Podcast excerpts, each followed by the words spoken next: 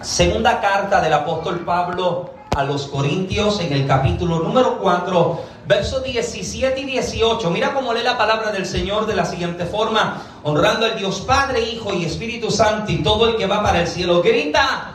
Vamos, los que van para el cielo dicen. Segunda carta a los Corintios capítulo 4, versos 17 y 18. Usted lo conoce bien. Declara, porque esta tribulación momentánea produce en nosotros un cada vez más excelente y eterno peso de gloria, no mirando nosotros las cosas que se ven, sino las que no se ven, pues las cosas que se ven son temporales, pero las que no se ven son eternas. Quisiera repetir el 17 y enfatizar en él porque esta leve tribulación, ¿cómo la llama? Momentánea, produce en nosotros un cada vez más excelente y eterno peso de gloria. Levante su mano y oramos. Padre, gracias en esta noche. Gracias, eterno Rey, por esta oportunidad de glorificarte en tu casa. Gracias por mis hermanos que permites llegar. Te pido, eterno, que tú les bendigas con una muy buena y mejor porción en esta noche.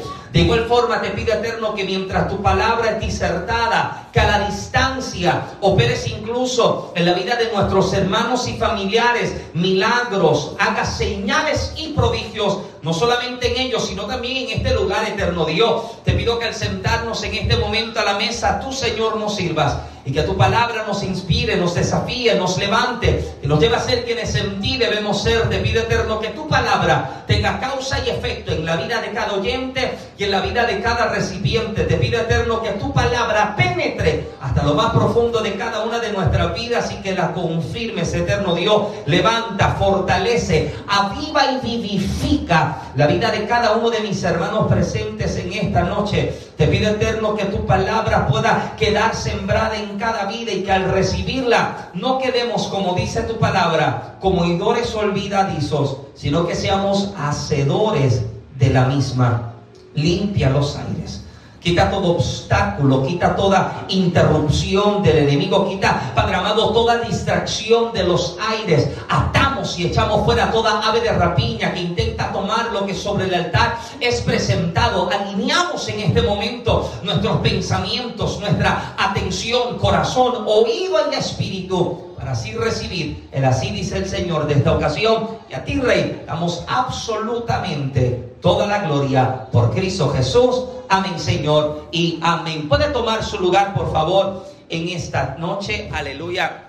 Voy a tratar de no ser extenso, voy a hacer todo lo posible, pero por favor, no deje perder lo que tenemos para recibir en esta noche. ¿Alguien dice amén? Amén. Amén. En el 161 después de Cristo, Marco Aurelio subió al poder y reinó hasta el 180 después de Cristo. Fue durante su reinado que Justino Mártir encontró su muerte.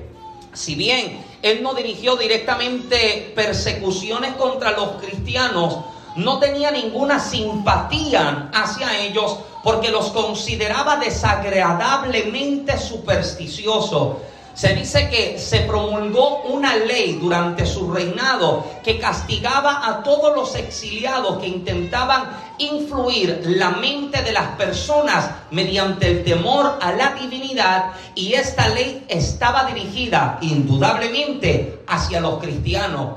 F. F. Bruce dice que la resolución misma de los cristianos frente al sufrimiento y a la muerte que podría haber obtenido por sí misma el respeto de un estoico se explicaba no como una fortaleza elogiable, sino como una obstinación perversa. Marco despreciaba lo que le parecía ser la superstición crasa de las creencias cristianas, que lo descalificaba del respeto otorgado a otros que mantenían sus principios al costo de la vida misma. para Aurelio era bueno, era bueno eh, morir por algún significado, pero no por algo tan tonto como aquello en lo que los cristianos creían. Además, los cristianos iban a sus ejecuciones mostrando una disposición que él consideraba una exhibición teatral, lo cual era anatema para el espíritu calmo apreciado por los estoicos. Durante el reinado de Aurelio, los cristianos fueron culpados de una serie de desastres naturales porque no querían hacer sacrificios a los ídolos. En el 177 después de Cristo, en Galia, se desató una terrible persecución en una ola de violencia callejera. Los esclavos fueron torturados para testificar en contra de sus amos. Los cadáveres de los mártires que cubrían las calles, dice Philip Schaff, fueron mutilados vergonzosamente, luego quemados y las cenizas arrojadas al ródano para que ningún resto de los enemigos de los dioses pudieran desecrar el suelo. Se dice que el coraje de una niña esclava llamada Blandina fortaleció a los demás. Sus atormentadores se agotaron en sus intentos de hacer que renunciara a Cristo. Finalmente, Dice Shaf que la gente se cansó de la matanza y las persecuciones fueron entonces menguando. Cuando nos sentamos a observar el, tiempo de gran persecución que sufrió la iglesia primitiva. Y nos sentamos a observar los escritos que podemos encontrar eh, luego de lo que nosotros podemos conocer como los 66 libros de la Biblia, dentro de libros históricos y dentro de relatos de mártires o de personas o familiares que sobrevivieron tiempos como estos, hay algo bien interesante que se nota dentro de la iglesia de este tiempo. Esta iglesia del ayer era una que nunca pedía la separación, escuche bien, la separación o cancelación de las pruebas, pues las veían precisamente como la revelación de su integridad y de su fe.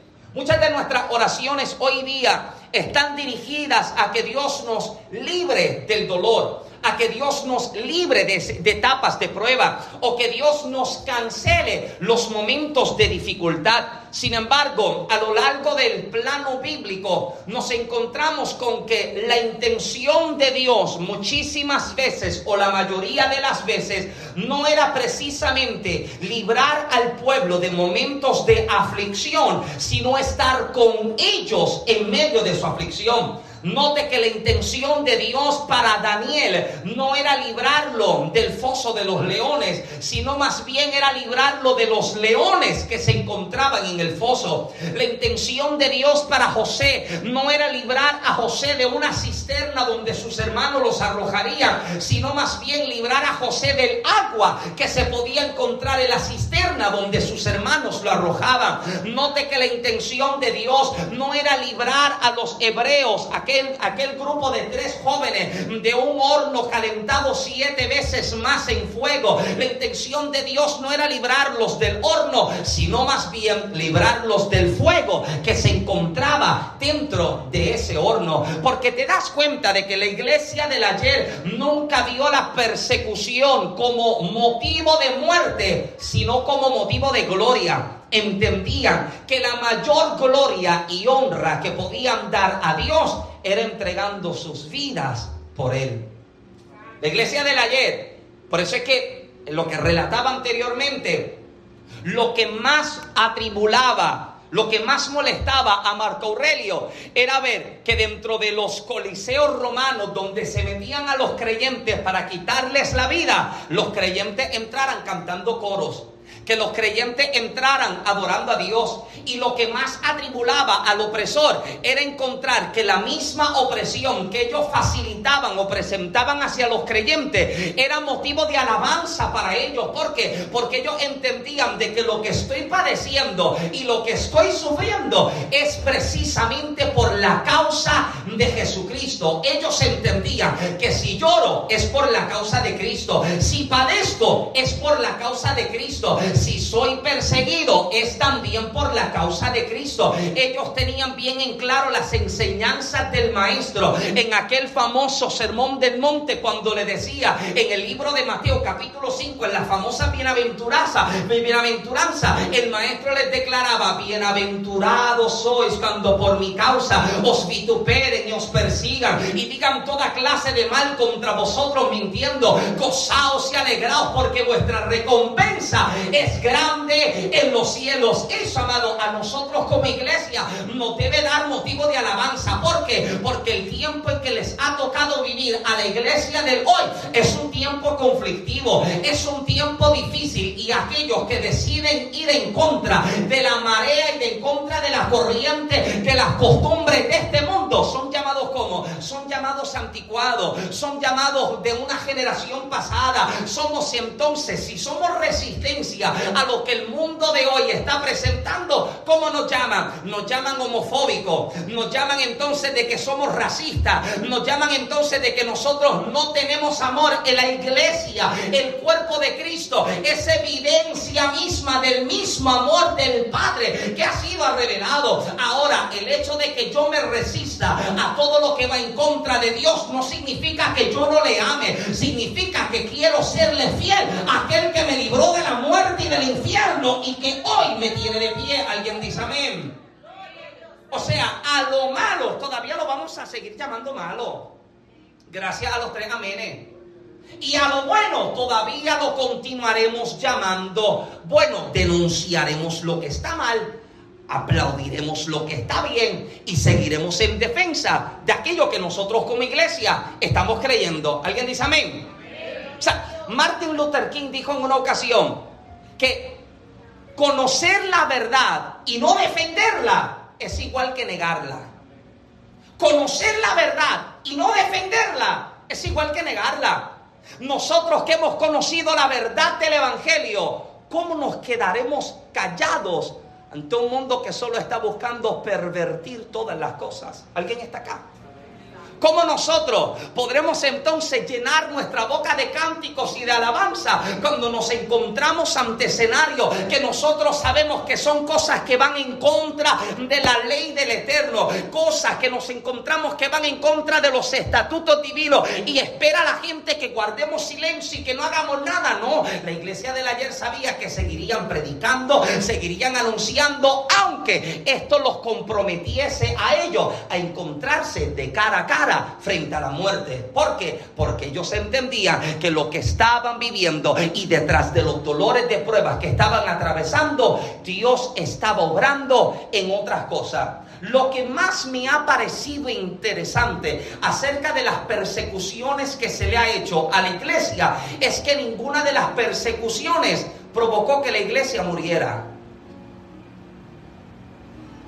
Hace más de dos mil años que Cristo llegó, murió, resucitó y nosotros seguimos creyendo, nosotros seguimos en marcha, nosotros seguimos en movimiento y por más persecuciones que ha sufrido el cuerpo de Cristo, amado, el cuerpo de Cristo sigue de pie, la iglesia sigue de pie, ¿por qué? Porque el mensaje nunca pudo ser matado, ellos pudieron haber matado a los mensajeros, pero el mensaje sigue de pie, nosotros hoy somos el resultado de que el mensaje no se murió, al contrario, mataron a los creyentes, persiguieron a la iglesia, pero el mensaje de Cristo sigue con vida y lo tengo latente todavía dentro de mi corazón. Alguien le da un aplauso al Señor en esta noche, porque mataron a los mensajeros, pero no pudieron matar el mensaje. Seguimos entonces en crecimiento. Ahora, Dios utilizó incluso las persecuciones como motivo de fortaleza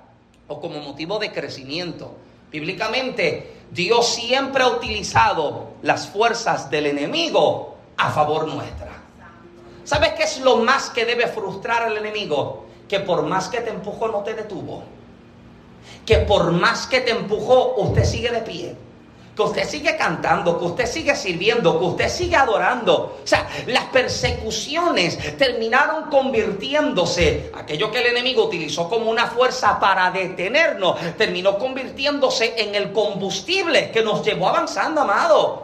Y nos, mantiene a nosotros con la esperanza y con las expectativas, amado, de que el Eterno todavía va delante de nosotros. Eso es lo más que debe frustrar a tu enemigo, amado, que a pesar de todo lo que usted vivió y sintió, usted todavía siga de pie y usted siga sirviendo y usted siga adorando, porque escúcheme bien, siempre ha sido el avance, el propósito que Dios le ha dado a la misma oposición del enemigo. Escúcheme bien lo que les voy a decir. Quien no es oprimido no crece. Y quien no ha crecido es porque no ha sido causa para motivo de opresión. Gracias. Permítame repetirlo una vez más. Quien no es oprimido no crece. Y quien no ha crecido es porque no ha sido causa ni motivo de opresión. Si el enemigo no está haciendo fuerzas en mi contra, algo yo necesito sentarme a observar.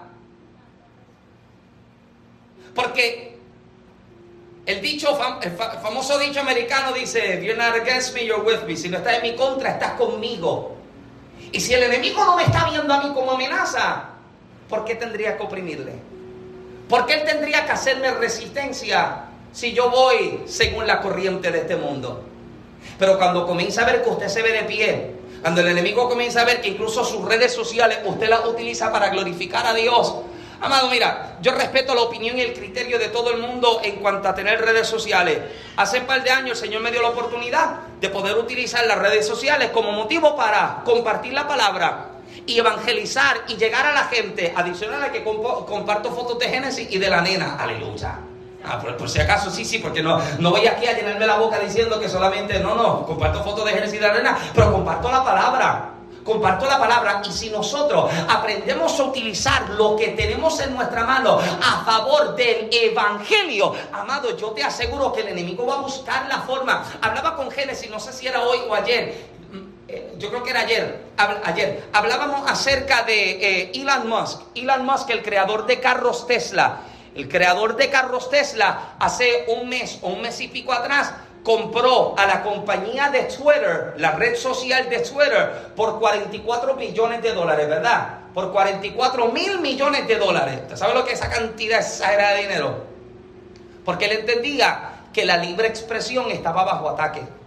Por ejemplo, en la red social de Twitter, si usted hablaba en contra de los reglamentos o de lo que está sucediendo contra el COVID-19, tu cuenta estaba bloqueada. Si usted hablaba o conspiraba o hablaba de que toda esta situación del COVID era una conspiración global o, o, gubernamental, su cuenta era bloqueada.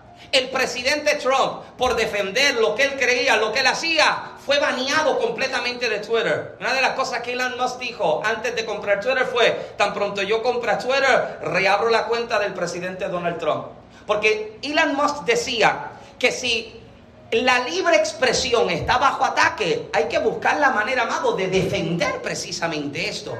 Y si yo digo que tengo libre expresión, nosotros como iglesia debemos tener la libertad de anunciar lo que nosotros creemos. ¿No te das cuenta que todo el mundo dice lo que cree y lo que quiere y nadie tiene problema hasta que la iglesia abre la boca? Nadie tiene problema con que aquel crea tal cosa, con que aquel viva de tal forma o que aquel decida hacer tal cosa. Pero el día en que la iglesia dice, esto es lo que creo y así es como vivo, es el día en que recibimos el golpe por todas partes. Porque te das cuenta que el objetivo del enemigo es tratar de matar el mensaje. Pero mientras más fuerza hace, me fascina cómo lo dice el libro de Éxodo, que cuando Faraón vio que los hebreos estaban multiplicándose, ¿qué dice Faraón? Voy entonces a oprimirlos, voy entonces a matarlos. Mira lo que dice Faraón, no sea que crezcan y se multipliquen y nos tomen el reino. Pero me fascina lo que dice el siguiente texto, que cuanto más les oprimían, tanto más se multiplicaban. La mayor frustración que tu enemigo puede sentir es que por más fuerza que te hace a través de las redes sociales, por más fuerza que te hace a través de las leyes que siguen aprobando, por más fuerza que te hacen entre el grupo de gente con el que tú te rodeas, usted siga de pie defendiendo lo que cree y viviendo como la palabra del Eterno dice que se vive. ¿Alguien dice amén? ¿Por qué? Porque Dios utiliza la misma fuerza del enemigo. Lo que se supone que nos detuviera, lo utiliza como combustible para acelerarnos. José no muere por mano de sus hermanos. Los hebreos se multiplican cuando Faraón les hace fuerza. Jefté es bendecido aun cuando sus hermanos lo sacan de su casa. Jesús mismo es llevado a la cruz, pero resucita el tercer día. ¿Alguien está acá? Incluso Esteban es llevado frente a la gente, es apedreado, pero alza su vista a los cielos. Los cielos se le son abiertos y ve al Hijo de Dios sentado a la diestra del Padre. Toda opresión y toda resistencia del enemigo siempre nos presentará ante escenarios donde la gloria de Dios será manifestada a nuestro favor. Aleluya. Porque incluso tiempos de tribulación y de dolor son tiempos que Dios puede utilizar y darle propósito para nuestras vidas. O sea, no del detalle, amado. Que hay dolores, hay situaciones que se presentan con la intención de que nosotros prestemos atención a alguna área. Por ejemplo, cuando su cuerpo comienza a darle dolor, usted tiene dolor aquí en la muñeca, ¿verdad? Hablando, comienza a darle un dolor aquí en la muñeca, el cuerpo te está diciendo que en la muñeca hay un problema. Cuando de momento el cuerpo comienza a darte un dolorcito como por aquí atrás, como una punzadita que te da, te dice, mm, déjame bajarle la Coca-Cola porque creo que tengo piedra. ¿Alguien está acá? Sí, sí, porque el dolor termina convirtiéndose en el sistema de alerta que tiene el cuerpo. Es como cuando hay un incendio en una casa y tenemos detectores de humos. El detector de humo tan pronto detecta el humo en el aire, ¿qué hace? Comienza a sonar. Y no es que usted está quemando la casa, es que usted se trató de lucir de chef y está cocinando el pedazo de chuleta que tiene allí. Pero, pero el sistema que te está trayendo la atención a un problema en específico. ¿Alguien me sigue? El sistema de alerta en el cuerpo comienza a convertirse en el dolor. El dolor se convierte en esa señal que está dando a entender de que hay algo que está mal. Ahora bien, si el dolor para el cuerpo es el sistema de alerta y nosotros como iglesia, como cuerpo de Cristo, somos cuerpo los dolores de las persecuciones, de lo que se mueve, de lo que se habla, de lo que se cuenta, de lo que se hace en nuestra contra, comienza a despertar alertas en nuestra vida. Con la intención de que, por ejemplo, usted comienza a tener un dolor, ¿qué usted hace? Usted comienza a proteger esa área dolida. Usted comienza a proteger esa área que está afectada. Por ejemplo, ayer me di cuenta, mira, Genesis y yo ayer nos, nos metieron un puyazo aquí en el brazo. Y yo estuve toda la noche durmiendo de este lado. Y a mitad de noche me di media vuelta y llegué a este brazo. Y dice, ¡ay! Me tuve que dar media vuelta otra vez para acostarme acá. ¿Por qué? Porque el dolor me dijo, hay algo que está mal ahí.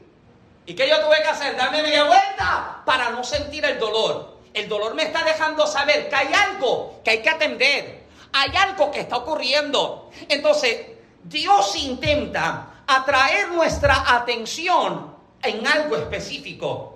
Escúchame bien, como iglesia, no podemos ser relevantes a un mundo que se mueve si no prestamos atención a las alertas que nos están dando. No quiero enfatizar en algo superficial ni pasajero, sino en lo que verdaderamente tiene peso. Escúcheme bien, mientras, el, mientras que el cuerpo de Cristo se enfocó en competir y pelear por posiciones ministeriales, el mundo ganó ventaja y terreno en la preservación de nuestros hijos. Mientras nos tirábamos por quienes predicaban mejores que otros, el mundo tomó ventaja de nuestros matrimonios, distanciándonos el uno del otro con cosas que han llenado nuestros ojos y han corrompido lo santo y lo bueno. Mientras peleábamos porque los líderes no nos llamaron por teléfono o no nos visitaron, siendo ya cristianos de años, debiendo ser ya maduros, el mundo ganó ventaja poniendo en posiciones legislativas a hombres y mujeres con corazones corruptos. Me preocupa que nos hayamos ocupado más en lo, superficial y no en lo esencial. Me preocupa que seamos expertos echando fuera demonios, pero pésimos restaurando nuestros matrimonios. Me preocupa que seamos expertos hablando en lenguas y danzando, pero pésimos en la administración de nuestra finanza. Me preocupa que seamos expertos en y en escatología, pero pésimos en la relación con nuestros hijos. Permítame incomodarle por un momento en esta noche. Soy el predicador invitado. Hay una alerta señalando al cuerpo de Cristo que le está diciendo, actívate y levántate porque tú tienes lo que el mundo está necesitando. Aleluya. ¿Cómo es, amado? Que nos hemos entretenido con babosada, con tontería. ¿Me permite hablar un poco humano en esta noche? Tranquilo, ya mismo me pongo la cosa de arriba acá.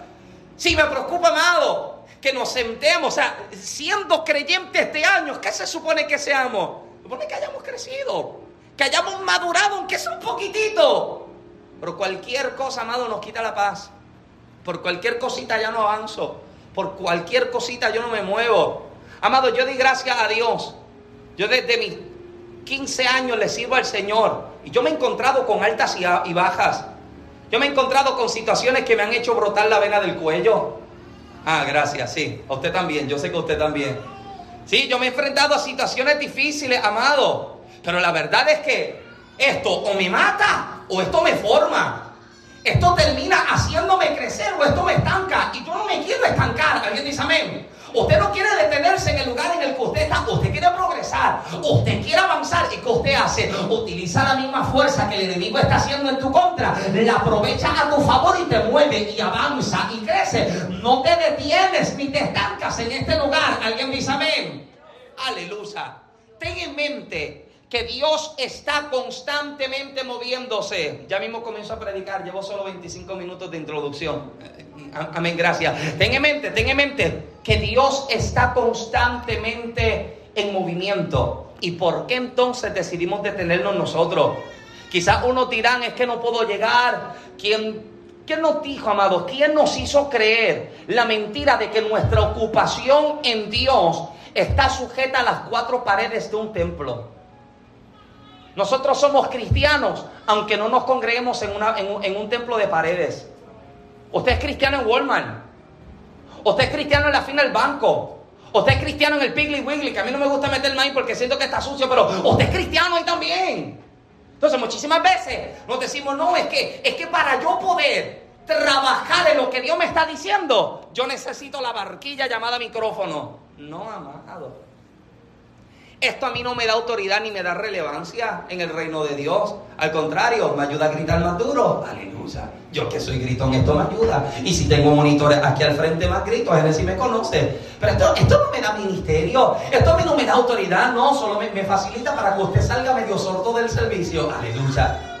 Pero si yo limito mi efectividad en el reino de Dios por tener o no tener un cargo o una posición, amado, me estoy equivocando. O sea, el cuerpo de Cristo ha sido llamado, amado, para estar en movimiento y en cada oportunidad que tenga, en cada momento y cada oportunidad que tenga, que pueda trabajar y que pueda representar el reino de Dios en la escuela, sea donde sea, pero que pueda entonces entrar en movimiento. Amado, una de las cosas más fascinantes dentro de la pandemia que nos tocó vivir, y de hecho, usted se ha dado cuenta de cuán rápido ha pasado el tiempo, desde marzo 2000, 2020 eh, se cerró el mundo.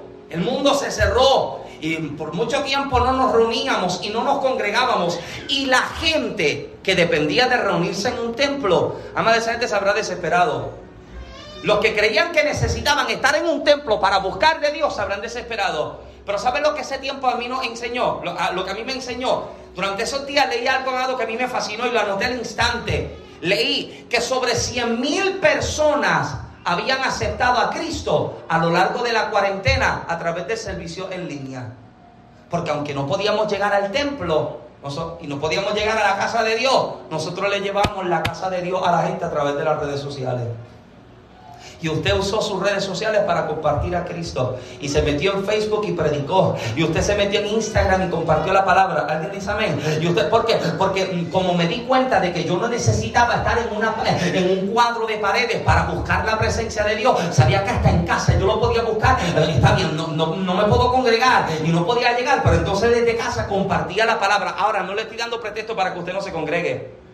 Ah, se me fueron. A Génesis, aguantame la puerta que va por ahí atrás.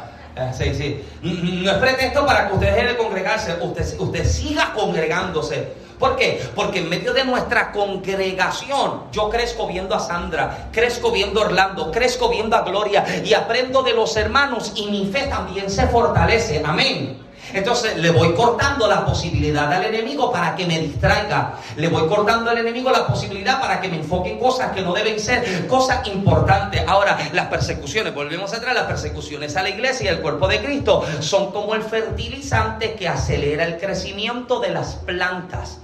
A pesar de que la, eh, eh, eh, los cristianos no se podían congregar en el templo, porque usted no viene a la iglesia, usted es la iglesia no nos podíamos reunir en el templo, ¿qué hicimos? Compartimos la palabra y en vez de que la pandemia hiciera que la cantidad de creyentes disminuyera, la pandemia ayudó que la cantidad de creyentes comenzara a aumentar, porque la gente comenzó a compartir, y la gente comenzó a anunciar, y la gente aprovechó las situaciones que estaban viviendo como que como motivo y excusa para compartir la palabra. Ahora escúchenme bien, porque permítame ir cerrando esto, porque necesito aterrizar en las próximas 47 minutos. Permítame un momentito, sígueme, sígueme. Pablo en ningún momento minimiza las tribulaciones. Leemos aquí de momento, mira cómo el apóstol dice, porque esta leve tribulación momentánea, uno puede leerlo a primera vista o a plena, a plena vista y uno decir, oye, el apóstol Pablo de verdad que lo, lo minimiza porque no está viviendo lo que yo estoy viendo. No, no, no, no, no. Pablo no lo está minimizando en lo absoluto. Porque si hay alguien que puede dar registro de tribulaciones, ese es el apóstol Pablo. Y de hecho lo hace. Mira lo que el apóstol Pablo escribe, Primera de Corintios 4:11 hasta esta hora padecemos hambre, tenemos sed, estamos desnudos, somos abofeteados y no tenemos morada fija. Segunda de Corintios capítulo 1 verso 8 al 10, porque hermanos, no queremos que ignoréis acerca de nuestra tribulación que nos sobrevino en Asia, pues fuimos abrumados sobremanera más allá de nuestra fuerza, de tal modo que aún perdimos la esperanza de conservar la vida pero tuvimos en nosotros mismos sentencia de muerte para que no confiásemos en nosotros mismos, sino en Dios que resucita a los muertos, el cual nos libró y nos libra y en quien esperamos que aún nos librará de tan gran muerte. Segunda de Corintios capítulo 4 verso 8 al 9, que estamos atribulados en todo, mas no angustiados, en apuro, en apuros, mas no desesperados, perseguidos, mas no desamparados, derribados, pero no destruidos. Segunda de Corintios capítulo 6 versos 4 al 10 antes bien, nos recomendamos en todo como ministros de Dios, en mucha paciencia, en tribulaciones, en necesidades, en angustias, en azotes, en cárceles, en tumultos, en trabajos, en desvelos, en ayuno, en pereza, en ciencia, en longanimidad, en bondad, en el Espíritu Santo, en amor sincero, en palabra de verdad, en poder de Dios, con armas de justicia diestra y a siniestra, por honra y por deshonra, por mala fama y por buena fama, como engañadores, pero veraces. Segunda de Corintios capítulo 11, versos 23 al 27, tranquila, me quedan solamente dos. Son ministros de Cristo, como si estuviera loco hablo.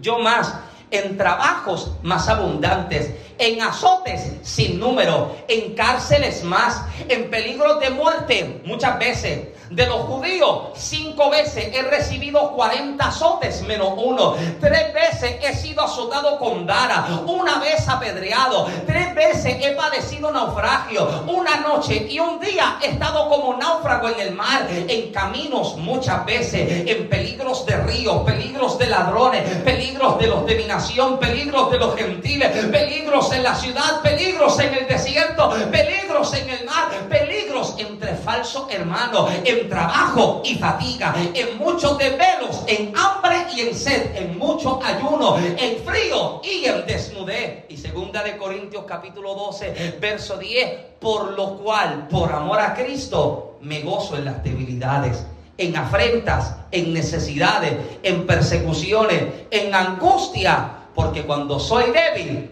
entonces soy fuerte. Si hay alguien que puede sacar un resumen de tribulaciones, es el apóstol Pablo. Y decir, yo sé lo que es ser perseguido. Yo sé lo que es ser apedreado. de todos los cristianos, él tuvo su lote de aflicciones por la causa de Cristo y el Evangelio. Sin embargo, nunca piensa únicamente en sí, pues sus palabras son de plena aplicación a los creyentes a lo largo de los siglos. El término temporal no tiene que ver con una duración breve. Mirando el tiempo desde la perspectiva de la eternidad, Pablo considera que la duración de nuestros sufrimientos terrenales son nada más que fugaces momentos.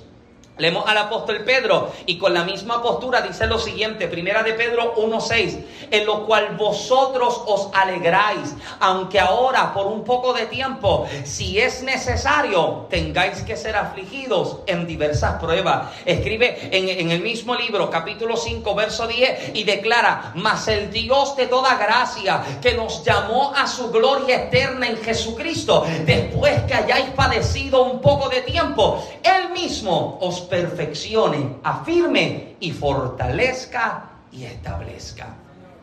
Pablo no dice nuestra ligera aflicción, sino nuestra aflicción es sin importancia.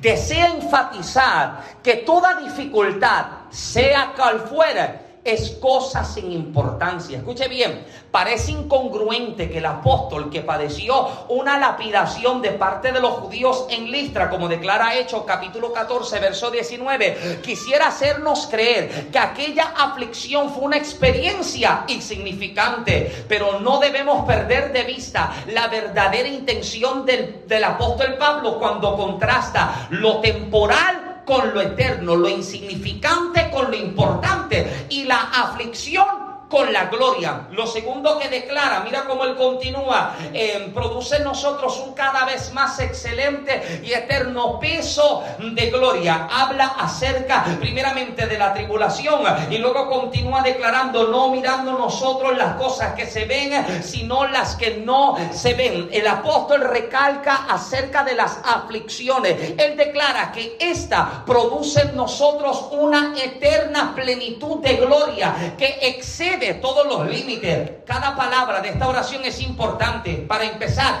el verbo está presente de indicativo, para indicar que se trata de una, de una acción continuada. No podemos decir que la aflicción por ella misma merezca gloria, porque entonces todos los creyentes la desearían en gran manera e incluso la buscarían cuando todo pase y termine, esta es la declaración del apóstol, entraremos en un tiempo de mayor gloria, con una mentalidad nueva y renovada, aprovechando cada temporada para así entonces prepararnos para recibir lo nuevo. El apóstol entiende esto que estoy viviendo, yo sé que es doloroso, pero no tiene comparación con lo que Dios está por hacer. Yo sé que es momento donde siento que duelo, donde siento que lloro. Pero el apóstol dice, cuando yo comparo mi dolor presente con la gloria venidera, esto se hace demasiado pequeño comparado con lo que Dios está por hacer. Aleluya. ¿Sabe que duele? Pero el apóstol entiende, esto es demasiado pequeño en comparación con la gloria que Dios está por hacer. Ya voy cerrando. Juan capítulo 17, Verso 15 declara, no te pido que los quites del mundo, sino que los protejas del maligno. ¿No te das cuenta que la oración de Jesús no es quitarnos de este mundo tan terrible, sino que Dios nos proteja dentro de este mundo tan terrible? No es que nos libre de la prueba, es que nos ayude en medio de la prueba. Jesús pudiera orar, tranquilo, te dice Jesús pudiese orar y pudiese clamar, Padre, tan pronto se conviertan, recíbelo en tu gloria. No, Él pide, Señor, ayúdalos. Padre, protégelos. Padre, líbralos. Esta es la oración. La oración del Maestro no es la cancelación de la adversidad, sino la preservación dentro de ella misma. El apóstol ve las tribulaciones como la excusa de Dios para promover, transicionar y para traernos a nuevos tiempos de gloria. Apáguemelo ahí si puede, ya, ya nosotros nos vamos. La oración del apóstol Pablo es entendiendo que aunque las situaciones que estamos viviendo como iglesia, como creyentes, como cuerpo de Cristo, son tiempos dificultosos, Él entiende que hay una gloria, amado, que si nos enfocamos en ella, sabremos que esto ha de terminar. This too shall pass, diría el americano. Esto también pasará. Es tiempo donde se entiende lo que Dios está por hacer. La gloria que se nos ha de revelar, la gloria que se nos ha de manifestar ha de ser mayor que todo lo que estoy viviendo. Daré gracia entonces cuando aquella gloria se revele sobre nuestras vidas. De que dolemos y padecemos, amado, de eso estamos muy claros. De que cada uno de nosotros tenemos nuestras diferentes adversidades y tribulaciones, pero para cual sea el tamaño de nuestra tribulación, hay una gloria que el Eterno también tiene preparada.